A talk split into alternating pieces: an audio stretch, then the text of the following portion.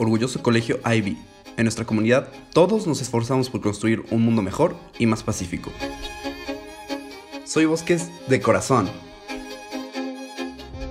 En Bosques International School nos expresamos con claridad, confianza y creatividad en diversas lenguas, lenguajes y maneras. Colaboramos eficazmente escuchando atentamente las perspectivas de otras personas y grupos. Buen día a toda nuestra familia Bosques. Una vez más les doy la bienvenida a nuestro podcast Soy Bosques de Corazón. Yo soy Verónica Salcedo Lozano, educadora de sección de high school, en preparatoria, y tenemos el día de hoy a dos invitadas fenomenales.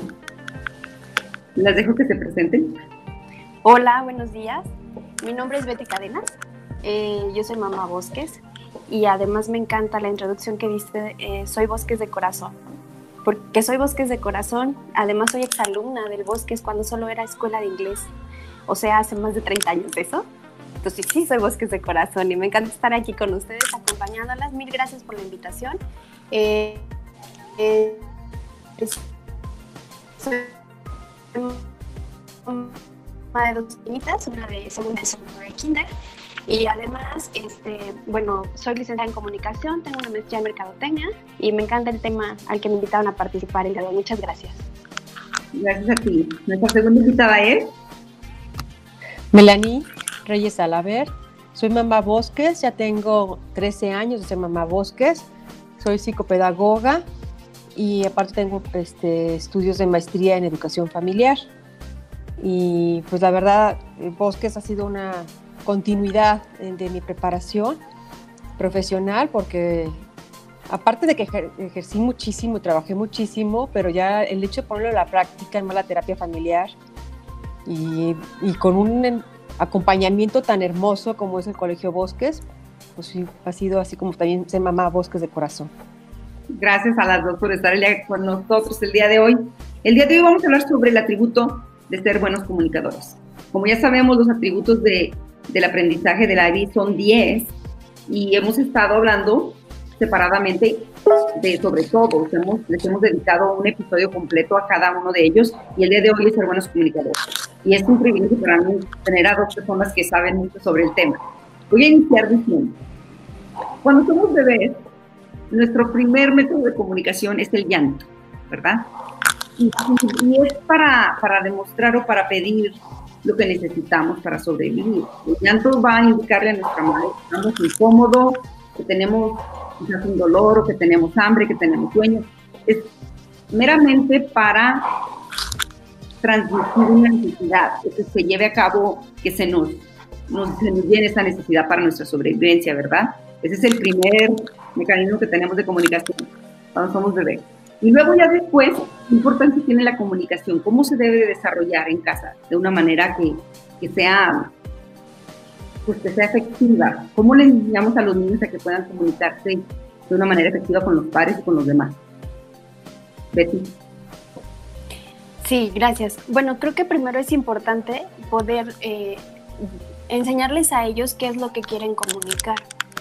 Eh, porque a veces, bueno, después de este proceso que decías tú de, que solamente se comunican por el llanto y después viene por a través de señas que te empiezas te empiezan a enseñar qué es lo que quieren y empiezan los primeros balbuceos o los o emitir los primeros sonidos. Mm, muchas veces el niño mm, se encuentra en un momento puede ser de ansiedad, de estrés y no sabe realmente mm, decir qué es lo que quiere. Entonces, bueno, a mí me funcionaba mucho con mis hijas cuando eran bebés, que yo les preguntaba, ¿qué necesitas? ¿qué me quieres decir? Entonces, si solo señalaban, no sé, me señalaban la leche, pero junto a la leche estaban las galletas, entonces, pues yo le enseñaba como a diferenciar cuál era el mensaje que me quería dar. ¿Quieres la leche o quieres las galletas? Y le mostraba el objeto, ¿no? Entonces ya eh, eh, la niña me, afirmaba cuál de los dos era lo que quería. Y, y, creo que eso puede ser un inicio de una buena comunicación, cuando, cuando quien está emitiendo el mensaje pues diga qué quiere decir y entonces creo que eso logra un poquito de empatía con quien está recibiendo el mensaje para saber si lo que tú me quieres comunicar es lo mismo que yo estoy entendiendo que quieres o necesitas. Eh, pienso, ¿no? Como un poco el proceso de emisor mensaje receptor, pero obviamente a un niño pequeñito de un año, pues no le vas a explicar así, pero a lo mejor sí, este, llevándolo un poquito por ese canal de comunicación, a que él vaya expresando eh, esa parte. Sí. Melanie, y por ejemplo, cuando ya pasan esta etapa que de llanto a señas, pero después siguen abusando muchas veces los niños del llanto. ¿Cómo le hacen ustedes para tal vez reubicarlos y, decirles que tal vez ese llanto ya no era necesario o es excesivo, que se le conoce más bien como un berrinche, se puede decir? ¿Cómo le, ¿cómo le decías tú para, para, que, para reubicar al niño y decirle no hay necesidad? ¿Cuál es tu método? bueno, yo como psicopedagoga, el método no fue de bebé, sino un método efectivo es desde el vientre materno. La comunicación empieza a ser desde, desde la gestación, el sentir un vínculo materno. Yo era de la mamá Bosques, también que me iba a estimulación con mis niños, o las mamás que me iba a psicoprofilácticos, interactuaba con ellos, ir a cunita mecedora. Entonces, desde el vientre materno una conexión muy, muy fuerte, ¿no? ya desde que nacen, el niño te reconoce, te oye y te voltea a ver, porque ya el vínculo viene tan fuerte. Entonces, yo la verdad no es por exagerar, pero como mamá psicopedagoga, y mamá que también siempre fui de estimulación, y empecé hasta a mis chiquitines, la pasaban estimulación bosques, entonces nunca fue de, de llantos. Mis hijos, la verdad, no es por presumir, pero nunca tuve hijos ni berrinchudos, ni hijos llorones, ni hijos demandantes, porque siempre hubo una comunicación efectiva, una comunicación de amor. Entonces yo sí las invito a todas las mamás que busquen este tipo de, vínculos, que busquen estimulación, que busquen comunicarse hacia musicoterapia con los bebés, que traten de tener contacto de afectivo entre madre e hijo desde el vientre materno. Entonces cuando hay una comunicación tan fuerte, afectiva, este, te comunicas a través del, del mensaje del amor. Ay, ¿dónde estabas, Melanie, cuando te... tenía yo una niña que lloraba por todo y para todo, era su manera de recibir la atención, pero muchas veces como madres no sabemos qué hacer, a quién recurrir. Qué bonito que ustedes sí lo saben y nuestros radioescuchas también. Saben que tenemos aquí dos madres expertas en las que pueden recurrir, buscar ayuda y tal vez resolver conflictos de ese tipo. Este, conforme van creciendo, los niños aprenden a a pedir lo que necesitan, a negociar. ¿Cuáles son los mejores métodos de enseñarles esa negociación? Betty. Mm, pues yo creo que, bueno, todavía estoy aprendiendo esa parte.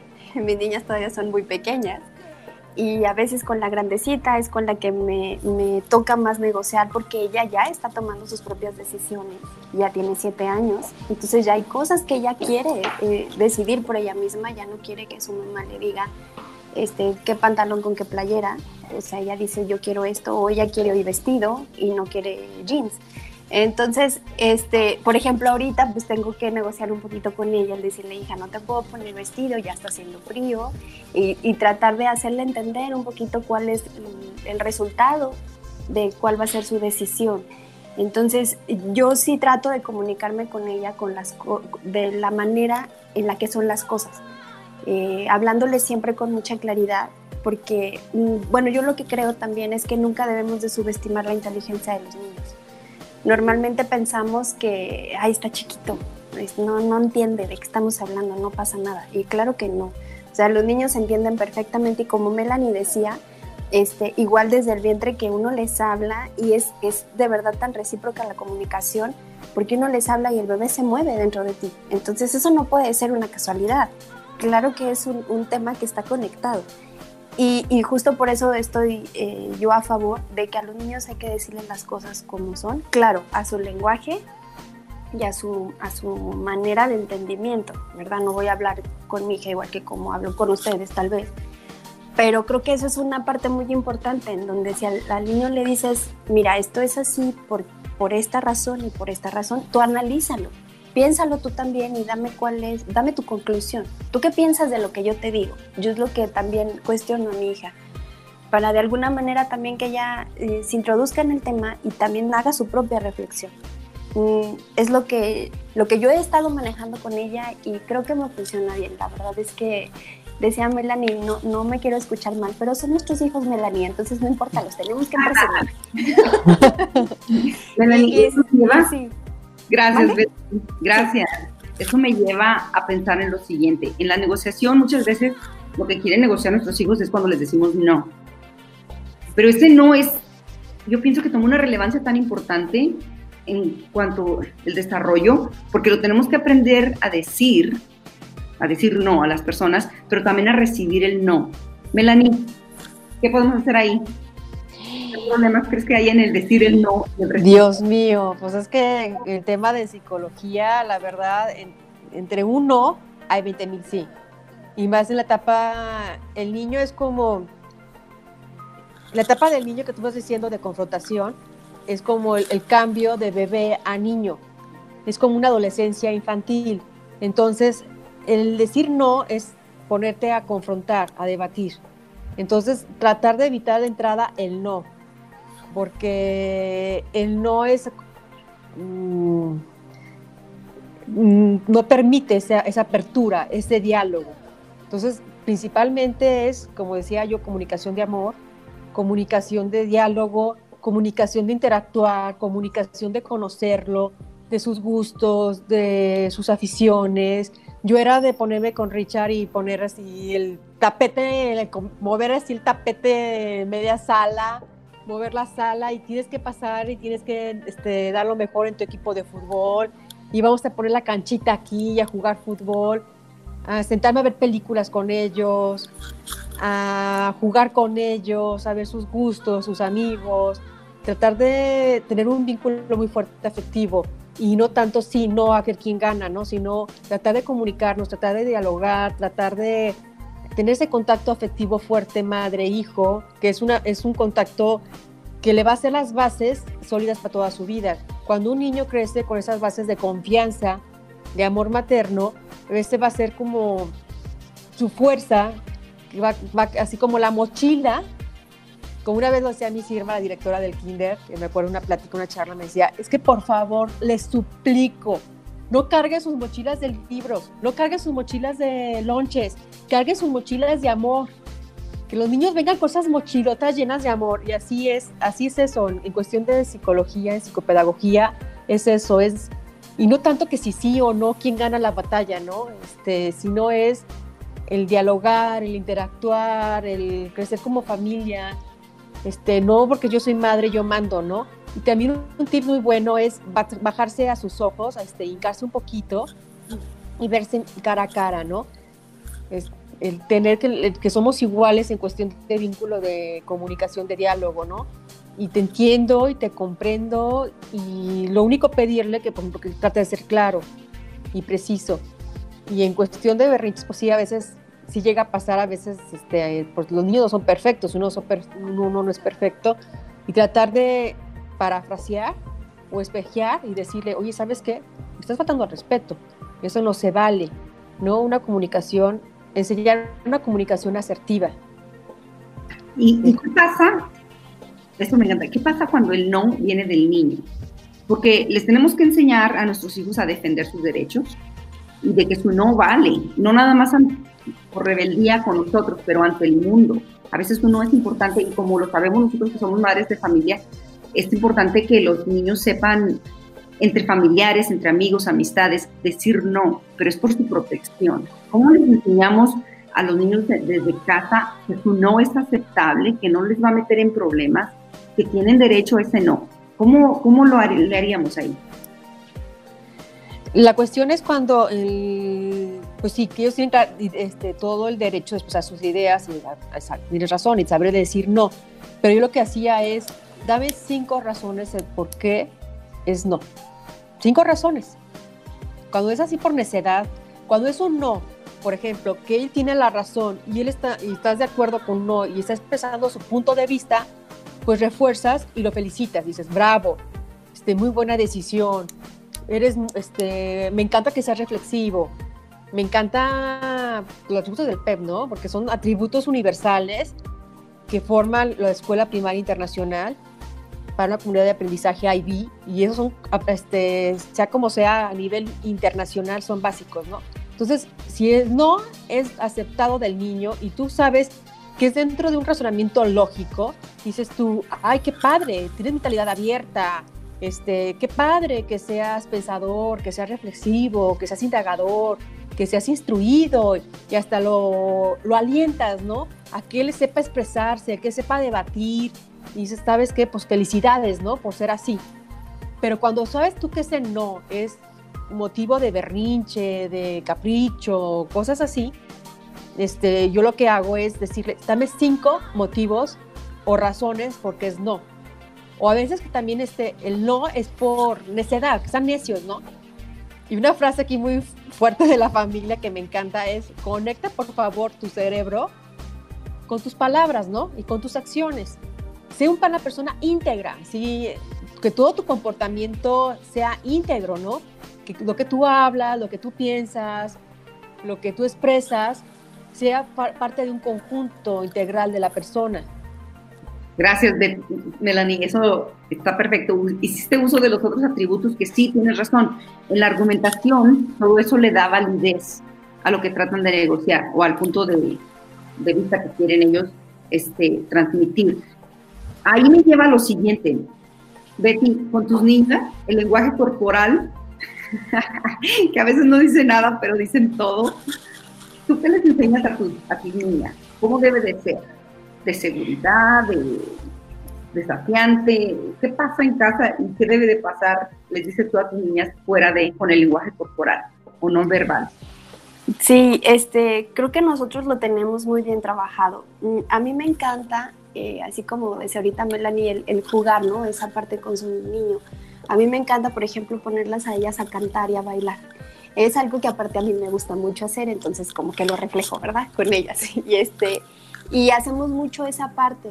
Eh, jugamos a contar cuentos, a hacer historias, este, donde la chiquita hace la voz del ogro y la otra es la princesa. Entonces, como el adaptar muchos personajes a, a, su vez y ponerse como en ese lugar de esa otra persona, mm, creo que me ha ayudado a que, a que ellas este, puedan manifestar a veces lo que quieren. Y sí, efectivamente, el lenguaje corporal, dice muchísimo de ellas. Yo lo uso mucho, entonces, este, digo, y eso yo lo noté hasta que era adulto, que yo usaba muchísimo mis manos, expreso muchísimo con mi cara, mis ojos, gesticulo muchísimo. Y entonces me doy cuenta que ellas hacen lo mismo. Y realmente puedo detectar, incluso pues cuando algo les molestó, aunque no me lo digan este, la grandecita es un poquito más reservada en algunos momentos cuando siente este, dolor o enojo o algún sentimiento no tan positivo, pero me doy cuenta inmediatamente en su, en su carita. Entonces le pregunto qué es lo que pasa y a veces sí me lo dice, mami, no sé cómo decírtelo, porque no, todavía no logra como, como aplicar el lenguaje adecuado para decirme qué siente. Entonces le digo, tu carita parece de enojo, ¿estás enojada? no, eh, a veces siente más bien como frustración, entonces trato de explicarle qué es lo que yo creo que ella siente a través de lo que está reflejando. Y ella ha aprendido como a, comunicarse así y creo que nos ayuda bastante, aunque algunas veces también le tengo que decir a ella, este, di lo que sientes, di lo que estás pensando, no te quedes callada, o sea, con el simple hecho de que te retires, yo no puedo adivinar qué es lo que te pasa. Sí sé que algo te pasa porque me lo estás demostrando por tu carita, pero dime qué tienes. Entonces, eh, creo que, es un manejo de, ambos tipos de lenguaje que yo creo que cuando logramos unificarlos, eh, lograremos mucho el éxito de la comunicación. Fíjate que con estos juegos que dices tú que haces, prácticamente están haciendo que las niñas sientan la seguridad, porque son juegos, pero al ser partícipes y, quizás tomar el rol de otro, otro personaje, le estás practicando la seguridad de cómo comunicarse de una manera eficaz. Y, y también tú les estás modelando que la comunicación también es observar, porque le estás observando y les estás diciendo, veo tu carita. perfecto, es el mejor ejemplo, modelarles exactamente eso. Este, eso me lleva a lo, a lo que sigue. ¿Qué estamos haciendo mal ahorita en la comunicación? Porque ahorita, bueno, nos utilizamos para mantener lazos sociales, para crear amistades, para transmitir mensajes, información, pero desde su punto de vista, empezamos con Melanie y luego con Betty, ¿qué estamos haciendo mal como sociedad ahorita en la comunicación? ¿Qué necesitamos, dónde necesitamos mejorar? Yo siento que también este, hay tantos aspectos, hasta tantos memes a veces que uno ve de que el papá con el celular y el niño por allá, que sí que se lo roban y cosas así tan fuertes que uno ve, que principalmente esa comunicación afectiva, esa comunicación de cercanía se está acabando. Como que los papás en su mundo, este, querido tener más, mm, más materializados, con menos contacto afectivo, con menos contacto físico, metidos este, cada vez más como decía, pues más metidos en las redes, este, redes sociales y menos personal. Entonces, en familia, pues tiene que haber varias reglas, ¿no? De entrada, en la comida no hay celulares, por ejemplo, eh, o varias, no tanto como reglas, sino más que nada también en cuestión de tener como hábitos familiares. Acá lo que tenemos, por ejemplo, no se puede perder un sábado de películas un sábado de que tenemos que estar en familia y vamos a poner este, la tele y qué película vamos a ver y debatir y ya tenemos con anticipación, ¿no? Que si vamos a comer palomitas, vamos a este, comer no sé qué nachos, no sé, como que ya es un plan de vida que interactúas, ¿no? Por ejemplo, también los domingos familiares, pues no se pierden, ¿no? En cuestión de comida, aunque estamos encerrados en la pandemia, igual, este, mamá, a veces si no podía comprar comida a papá por estas circunstancias, trato de cocinarles, trato de hacer comidas ricas y tipo restaurantes. Me dice, mamá, te quedó más rica la comida que en el restaurante. En el restaurante me gusta que está muy saladita y aquí me gusta más contigo. Pero es como que hasta romper hasta ese tipo de sazón este, de la comida, ¿no? Como que hasta los domingos ese tipo de detalles hacen que la comunicación sea más afectiva, más fuerte, ¿no? Sí, efectivamente. Betty, tú, desde tu punto de vista, ¿qué estamos haciendo mal?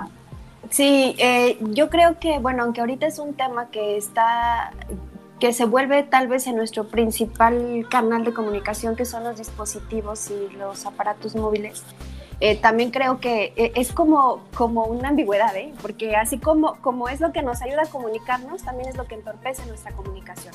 Es justamente esos elementos que hacen que yo me desconecte de mi familia y que no logre justamente esa conexión que, de la que habla Melanie en donde pues pareciera más sencillo que en lugar de platicar con mi hija, pues me pongo a usar el WhatsApp con mis amigas.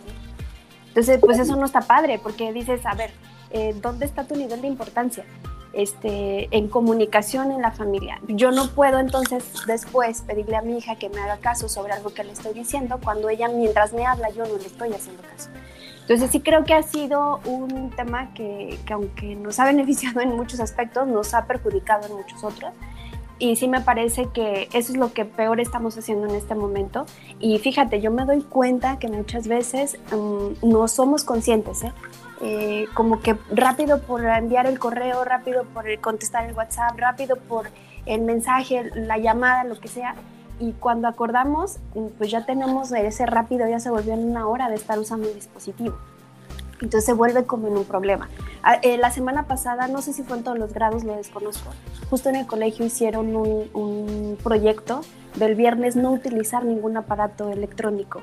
Y me encantó que mi hija este, hizo su caja en donde iba a guardar todo y ahí fue y metió el iPad, metió este, el control de la televisión, el control del radio porque me dijo, tampoco vamos a, escuchar el radio, mami. Le dije, hija, pero ese sí se puede. Y me dice, no, mami, tampoco. Entonces ella también lo guardó y guardó todo en su caja, o sea, todo y de verdad todo el día. Yo trabajo, entonces este, el rato que se quedan con mi mamá, me dijo mamá, se pusieron a jugar Jenga, se pusieron a jugar Memorama, se pusieron, o sea, porque de verdad, y me encantó que, que ella tomó esa responsabilidad de hoy no podemos ver la tele ni podemos usar el iPad para nada y, yo le dije, hija, ¿sabes qué? Ahora que estemos de vacaciones, ese reto lo vamos a hacer todos los días.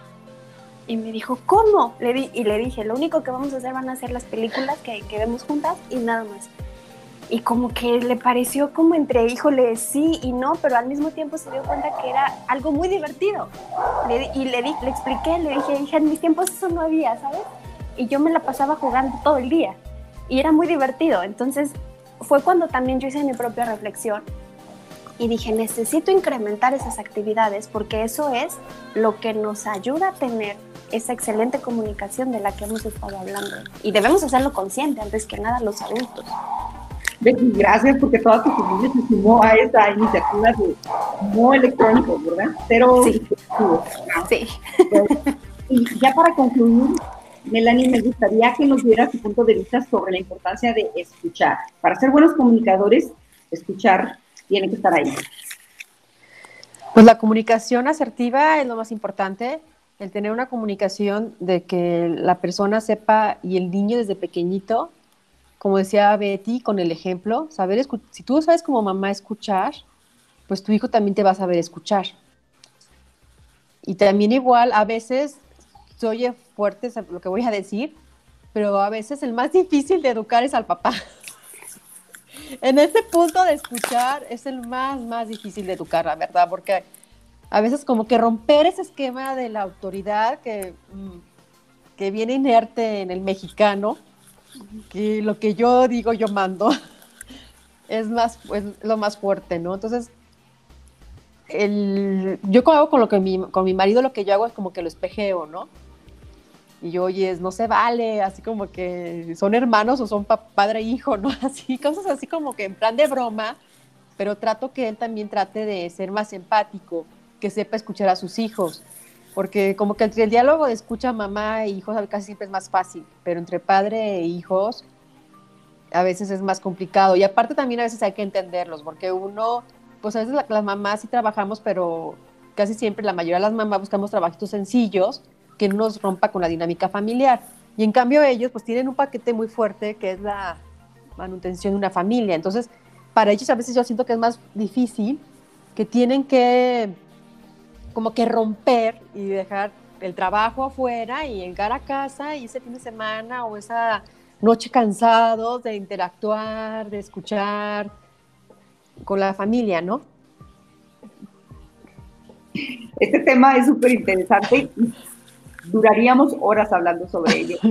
Nuestra familia Bosque, yo quiero invitarles a que piensen en, en cómo podemos ayudar a nuestros hijos en esa área. Yo sé que tenemos naturalmente hijos que son extrovertidos y otros que son introvertidos, y con los extrovertidos no tenemos que hacer mucho más que guiar, que hablen con prudencia, que sean cordiales, y con los introvertidos tal vez impulsarlos un poquito a que salgan fuera de su, de su zona de confort y puedan expresarse pero no es fácil, no lo es fácil. Entonces, el día de hoy nos dieron ustedes grandes ideas. Muchísimas gracias por haber estado. Les quiero agradecer a Betty Cadenas Llegaria por haber estado con nosotros, Melanie Reyes ver. Un placer haberles tenido el día de hoy. Nos despedimos de nuestro podcast Soy Bosques de Corazón, no sin antes dejarles algunos tips de nuestros hijos o niños, estudiantes, de cómo vivir los atributos en casa. Muchísimas gracias por haber estado con nosotros. Muchas gracias, gracias de verdad. Gracias. Bonito día. éxito en sus familias. Claro que sí. El amor es la clave de todo. Claro que sí. Muchísimas gracias. Aprovechemos este, esta pandemia para justamente fortalecer los vínculos. De eso se trata. Excelente, me lo llevo conmigo. Gracias a las dos. Gracias. Buen día, hasta luego. Adiós. ¿Cómo vivirlo en casa? Escucha con atención y apertura los puntos de vista de otras personas, evitando distractores cuando hablan. Utiliza diversos medios de comunicación para dar a conocer aquello que deseas, esforzándote para que el mensaje sea claro y pertinente para quien lo recibe. Practica un segundo o tercer idioma en casa, como un medio para emplear el entendimiento intercultural y facilitar la comunicación con personas de diversas procedencias. En Bosques International School somos buenos comunicadores. Esta fue una producción de Bosques International School. Todos los derechos reservados.